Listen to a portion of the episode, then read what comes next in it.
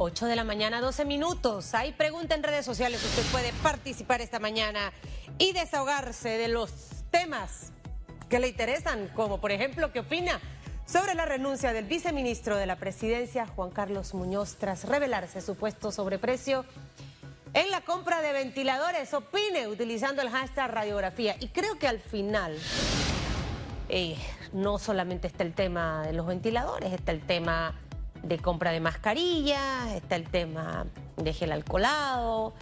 Em, y, siento que también hay mucha especulación, pero coincido en algo que mencionaban a Matilde, que es que es importante en este momento aclarar. Salir y decir fue especulación por parte del empresario, fue una, una, una mano eh, peluda dentro de la negociación que trató de enriquecerse y puso sobrecostos. Estoy inventando cosas, pero creo que la población necesita esa explicación. No sé si el señor Ricardo Lombana, que ya está en sintonía con nosotros esta mañana, que es nuestro segundo invitado, coincide conmigo, porque hemos pasado de escándalo en escándalo, señor Lombana. Y, al final en muchos de ellos nunca sabemos realmente qué pasó. Se hizo un juicio mediático, quedó en los medios, este tuiteó más cosas, el otro ofendió de tal manera y al final el panameño se queda, ¿Habrá pasado o no pasó? Eh, buenos días y gracias por estar con nosotros. Buenos días, Susan, y buenos días a toda la audiencia de Radiografía. Eh, mire, por supuesto que estoy de acuerdo con, el planteamiento, eh, y no, no es solo de los últimos días lo que ha ocurrido, sino que ha sido la constante de los últimos años, de los últimos quinquenios. Así es. Este, los panameños tenemos ya eh, se puede decir más de 10, 15 años en lo mismo y sin tener una justicia que le ponga un alto a esta situación, porque nunca pasa nada y nunca tenemos al final de los casos ni responsables ni recuperación eh, de los fondos. Y lo que estamos viendo ahora mismo, y lo voy a decir sin, sin ningún tipo de, adorno, eh, Susan, como usualmente lo hago, mire, la corrupción mata es decir, la corrupción evita, perdón, la corrupción es una causa, ¿no? Eh, que impide salvar vidas.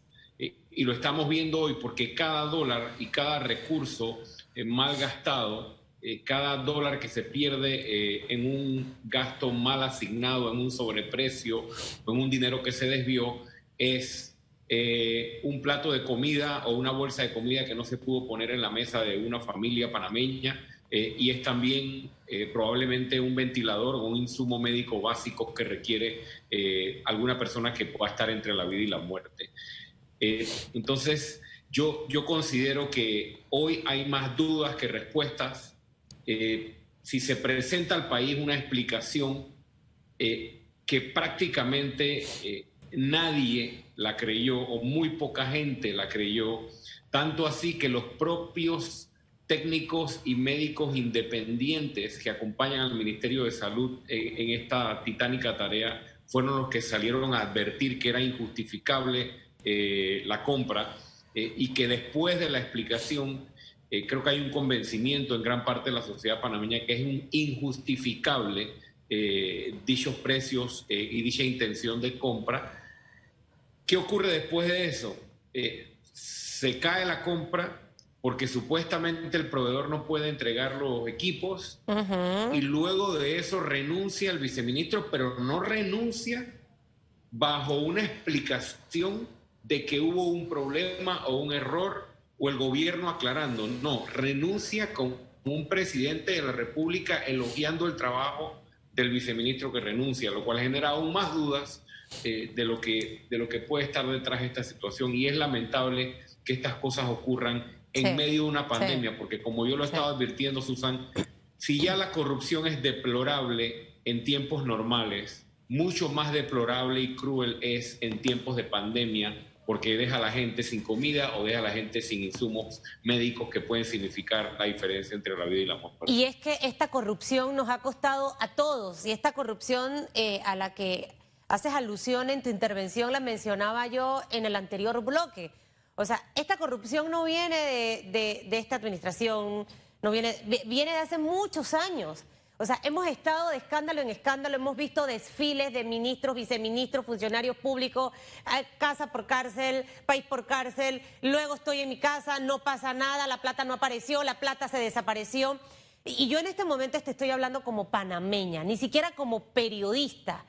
Y si a mí me dolía ver, por ejemplo, hace un par de semanas, cuando quedó en evidencia esa gran brecha, esa gran diferencia que existe entre la educación pública y la privada, con tanta plata, entre comillas, que aquí se ha perdido y con tanta plata que también le hemos inyectado al sistema educativo, eso no es justo para el panameño. Entonces yo, yo, yo siento que ya es, es esto, así como muchas personas las debe cambiar y debe sacar su mejor versión, es el momento oportuno para empezar a sacar la mejor versión de quien nos lidera en este momento, porque este gobierno va a estar por casi cuatro años y tanto más.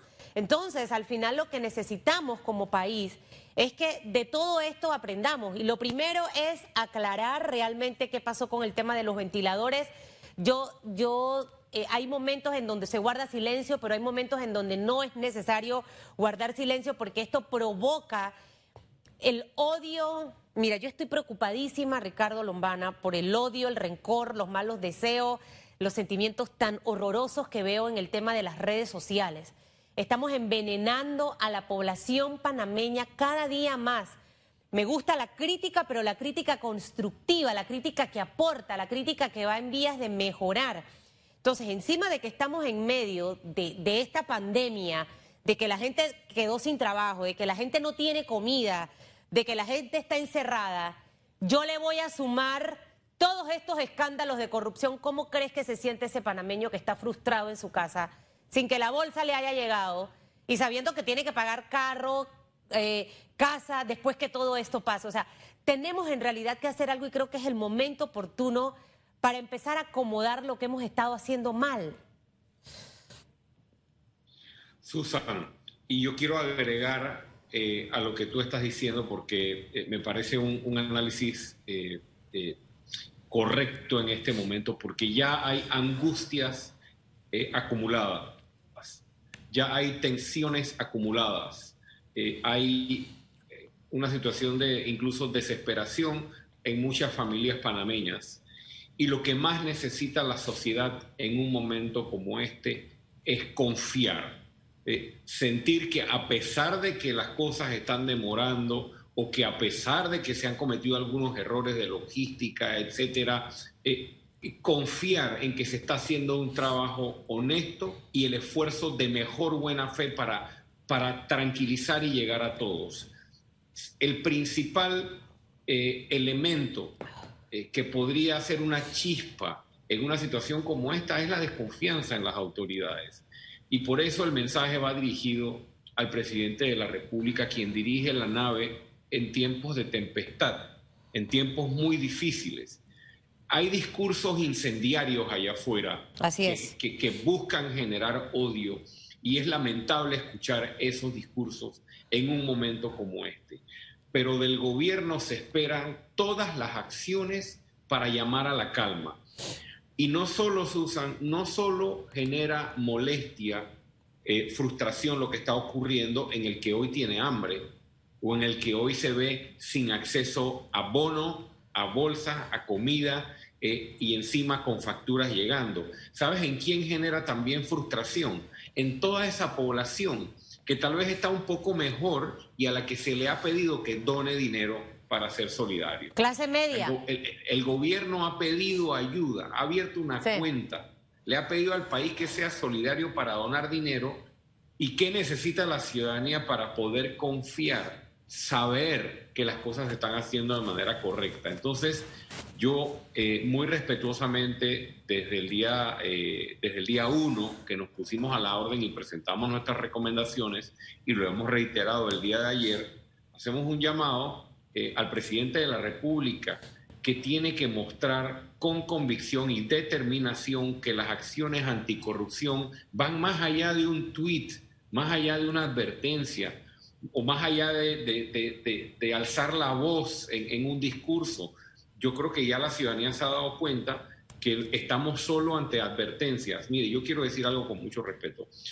yo considero que al presidente, cada vez que se recula y se echa para atrás un contrato directo, que se echan para atrás porque se demuestra que habían sobreprecio, eso lo deja muy mal si solo se llega hasta recular el contrato. Claro. Porque eso no quiere decir que no había una intención de cometer un delito. Claro. Eso lo está dejando muy mal. Ha pasado antes de la pandemia y durante la pandemia ha pasado en tres o cuatro ocasiones. Pero también lo dejan mal sus voceros. Yo considero que las declaraciones dadas por el vicepresidente de la República el día de ayer dejaron muy mal al presidente, porque no se supo dar explicaciones, eh, no, no hay anuncios de, medidas concretas anticorrupción o para rendición de cuentas, como la posibilidad de establecer una, una veeduría o una fiscalización ciudadana, por ejemplo, que se recomendó desde el día uno.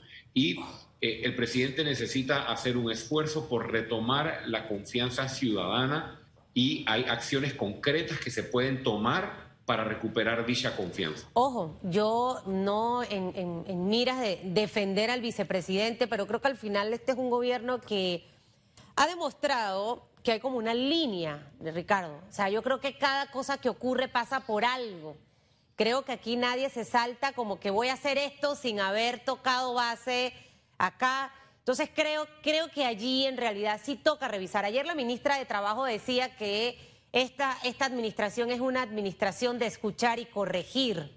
Creo que es momento de escuchar.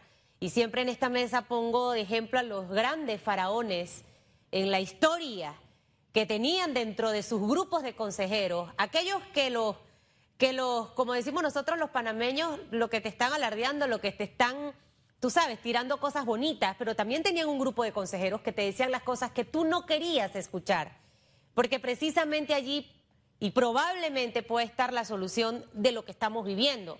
Tenemos una ley de contrataciones públicas de la que hemos hablado muchas veces, Ricardo Lombana, por muchos años, todo el tiempo que tiene radiografía durante la administración pasada. Eh, este no será el momento oportuno. O sea, yo siento que cuando hay interés, hay interés. Si yo quiero establecer controles justos y necesarios, y no solamente en este momento del coronavirus, esto tiene que ser para todo. Eh, en tiempo de terremoto, en tiempo de inundaciones, eh, cómo se van a realizar esas compras de emergencia por parte del Estado.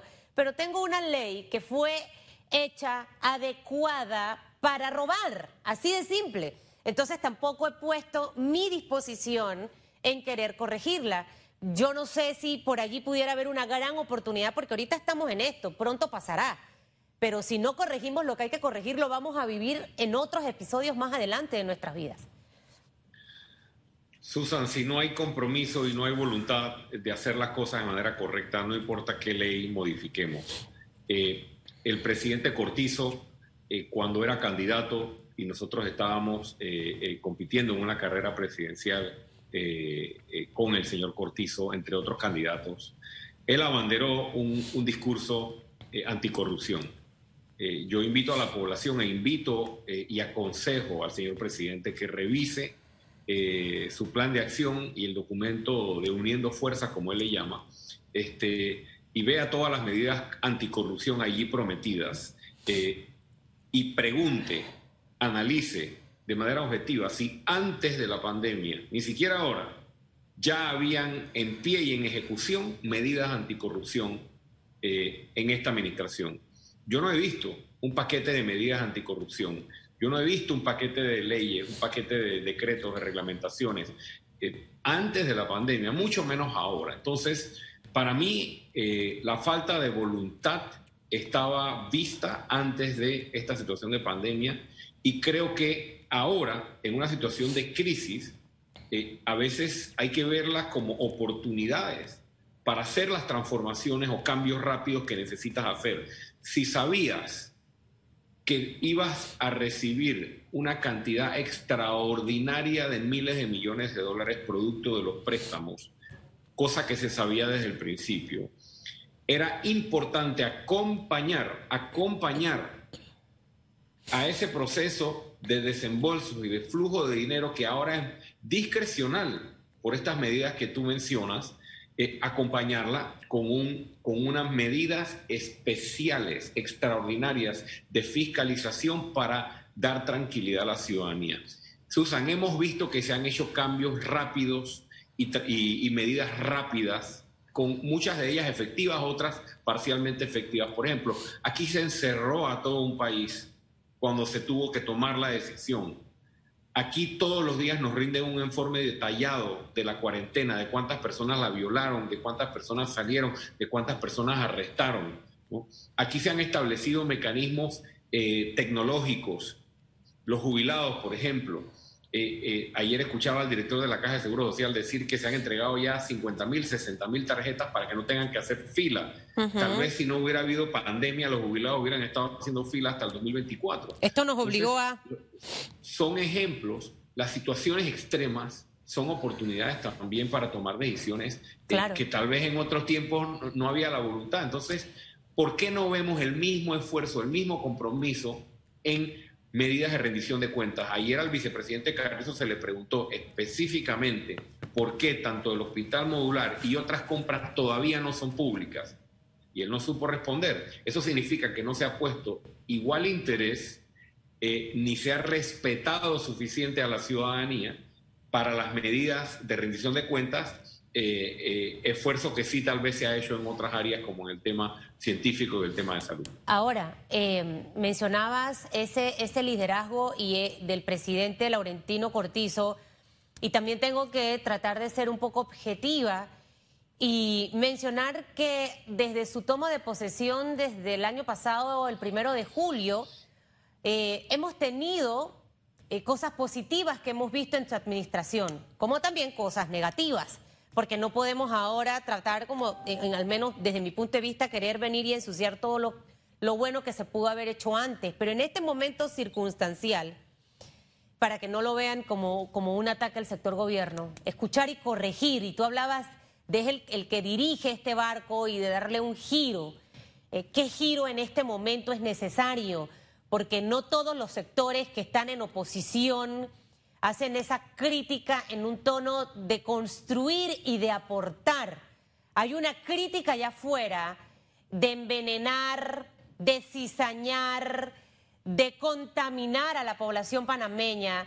Y lo vimos en la administración Varela, cómo la gente estuvo por cinco años y eso lo que hizo fue que mucha gente estuviera reactiva eh, muchos empresarios hasta dejaron de invertir. Entonces no podemos seguir generando ese ambiente de desconfianza, de inseguridad dentro de la población panameña y creo que la oposición también tiene un papel fundamental en este momento y, que yo lo veo en el punto de aportar eh, para tratar de corregir lo que se está haciendo mal. ¿Cuál sería el papel desde el punto de vista de Ricardo Lombana, quien fue eh, candidato a la presidencia de la República, que debe tomar Laurentino Cortizo puntualmente y los sectores de oposición sin querer aprovecharse de esta oportunidad pensando que estamos en el 2024. Susan, así como esta situación es inédita para el gobierno y para el presidente, inesperada, inédita, inédita, perdón, histórica, también es inédita para mí y es inédita para quienes estamos en oposición. Entonces, eh, desde el primer momento, nosotros comprendimos en el movimiento Otro Camino y mi persona que este no era un momento de oportunismo ni para hacer política. Por ende, lo primero que hicimos fue reunir un equipo y elaborar una serie de recomendaciones que se las entregamos al presidente de la República en una reunión virtual que se sostuvo a finales del mes de marzo.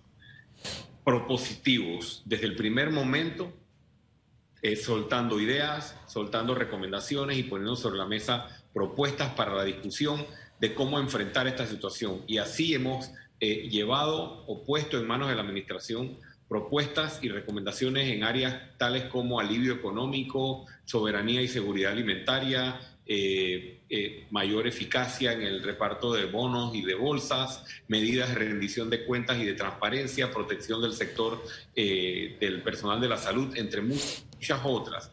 Y coincido eh, en tu comentario que el rol más importante ahora mismo es saber que estamos en medio de una situación de tragedia, de pandemia, y que tenemos que buscar aportar. Y por eso es lo primero que hemos hecho y nos mantenemos a la orden, eh, no solo mi persona, sino nuestro equipo. Pero también estamos, Susan, obligados a advertir lo que no es correcto. Claro. Porque no solo hablamos por nosotros, sino que nosotros a su vez, en mi caso, yo digo cientos de mensajes al día de todo el país, de gente en provincias y comarcas que están dando su testimonio de lo que está pasando en sus comunidades. Ese sentimiento, esas advertencias también tienen que ser hechas eh, porque son importantes. Advertir hechos de corrupción en medio de la pandemia es también preocuparse por salvar vidas.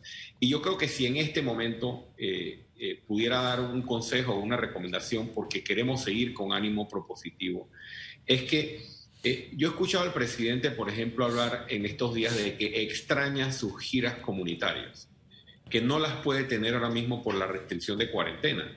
Y yo ahí aprovecho la oportunidad. Evidentemente el presidente de la República en esas giras escucha a la población escucha a los panameños de la montaña, de la campiña, de la comarca, del campo, y le permite a través eh, de, esa, de ese ejercicio eh, tener un termómetro de qué está pensando y sintiendo la persona que está allá afuera en el campo, en la campiña, en la montaña, en la comarca.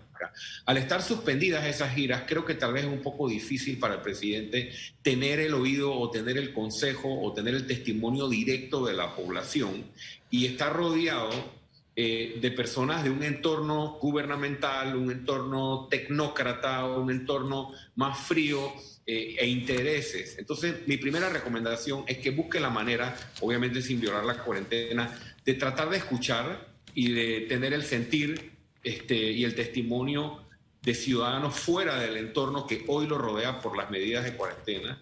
Y segundo, eh, medidas que demuestren que en la corrupción no hay grises eh, explicar con noticias internacionales o tratar de justificar un acto como el que vimos no es el camino correcto. El camino correcto es mostrar las cotizaciones y pedirle directamente al Ministerio Público que avance una investigación y que el propio Ejecutivo ponga a disposición las pruebas, que se cree un mecanismo urgente, digital, tecnológico, una plataformas, como lo quieran hacer, donde la población pueda ver todo lo que está pasando y que no nos enteremos porque alguien lo publicó en las redes o porque un medio de comunicación lo sacó o lo dijo. Esas son medidas puntuales que yo recomiendo a la administración, que son las medidas y los consejos que considero le darían tranquilidad a la ciudadanía y eh, se verían como un corregir del rumbo o de los errores cometidos en esta materia.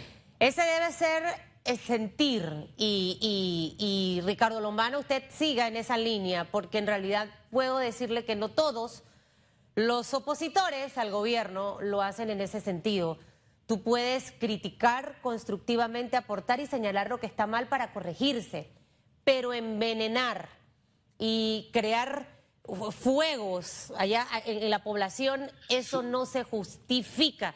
Y tengo que decir que he visto candidatos en eso. Usted lo saco de allí, pero tengo que decirlo y eso me preocupa como panameña porque nada más no en las redes, se dedican a hacer fake news, tienen call center operando, mandando una cantidad de cosas por, por los WhatsApp. Eso no se hace. O sea, eso no se hace. Usted a su hijo en su casa, los que me están escuchando o a sus hijos, usted no los envenena en las mañanas para salir a trabajar. O sea, usted no puede hacer eso. Usted construye, corrige, mira, esto lo hiciste mal vamos a corregir de esta manera, te propongo este otro método. Eso es lo que hace un buen padre. Entonces, nuestros opositores que hagan exactamente lo mismo. Así que, señor Lombano, usted siga proponiendo. Si este gobierno escucha y corrige, de repente alguna de las propuestas suyas las escucha y las pone en práctica, ¿le parece? Susan. Me tengo que ir, así que rapidito. si el gobierno se sigue debilitando y perdiendo su credibilidad y su confianza, Eh, y la situación se agrava más, entonces se genera un escenario de inestabilidad y de caos que, no yo no quiero que yo no quiero promover y que no conviene al país. Así es. Entonces, aquellos que pretendan eh, patear al, al, opositor en el piso, me parece que están promoviendo eh, un escenario de inestabilidad y yo creo que la ciudadanía sabe quiénes son esos. Eh, porque se identifica con sus discursos. Yo seguiría advirtiendo responsablemente lo que no consideramos correcto, propondremos alternativas para corregir y seguiremos estando a la orden para aportar en un momento tan delicado como este, que bien me pudo haber tocado a mí o a cualquier otro y estaríamos enfrentando una situación complicada. Así que por más, por más grave, por más eh, grande y, y, feroz que sea la tempestad, ya escampará y amanecerá y estoy seguro que Me gusta el de no patear al contrincante en el piso. Eso, con eso me quedo, señor Lomán. Al final somos Panamá, somos todos y no necesitamos esa inestabilidad. Gracias, Ricardo Lombana, por habernos acompañado esta mañana eh, en esta entrevista. Y sin lugar a duda que muchos comentarios en las redes, yo humildemente me atrevería a hacer esa sugerencia de comunicar exactamente qué fue lo que ocurrió con esta compra de los ventiladores para calmar a la población panameña. No, no desaprovechemos oportunidades para, para recuperar algo de confianza eh, y, ver realmente qué fue lo que ocurrió allí. En las redes hay comentarios. Miren, la pregunta de esta mañana, eh, ¿qué opina sobre la renuncia del viceministro de la presidencia, Juan Carlos Muñoz, tras revelarse supuesto sobreprecio en la compra de ventiladores? Redes sociales. Dice Isabel Gómez, no está mal su renuncia, pero falta mucho por investigar y puede que nos dejen esperando, pero no por eso eso se dejará de insistir. Vea la respuesta. Esperanza Rodríguez, que él siguió instrucciones de alguien más arriba. Y lastimosamente a veces pagamos justos por pecadores, dice Esperanza. Cruz de Gracia, pienso que una vez más se cumple aquel viejo dicho, la soga revienta siempre por lo más delgado. Esa renuncia no es más que para cubrir al verdadero responsable. Virgilio Vázquez, insuficiente que la soga reviente por lo más delgado. Hay la percepción ciudadana que los altos cargos beneficiarios de la familia o de la fallida compra de ventiladores todavía están lucrando en el Estado panameño. Alex Rodríguez, triste pero cierto, y los demás involucrados, él no estaba solo en ese negocio. George Rivera, creo que deben investigar a todas las compras firmadas por el señor Juan Muñoz. A él se le debe abrir un expediente, llegar a la raíz, quién autorizaba, quién, a quién informaba las empresas que licitaron, investigarlas y ver precios de lo comprado en el mercado local e internacional. Miriam Vega, en esa renuncia lo debe acompañar un par más. Gavilán, como siempre, la soga reventó por lo más delgado. Los verdaderos piratas siguen como capitán del barco. miren, los comentarios están a tutiplén. Yo, aquí paramos ya hay que dar una explicación. Que si hay más, que si fue el, comerciante, hay que dar una explicación. Consejo sano para el gobierno. 8.40, venimos con noticias positivas. No esto nada más hay en el país. Hay cosas buenas que hay que contar esta mañana.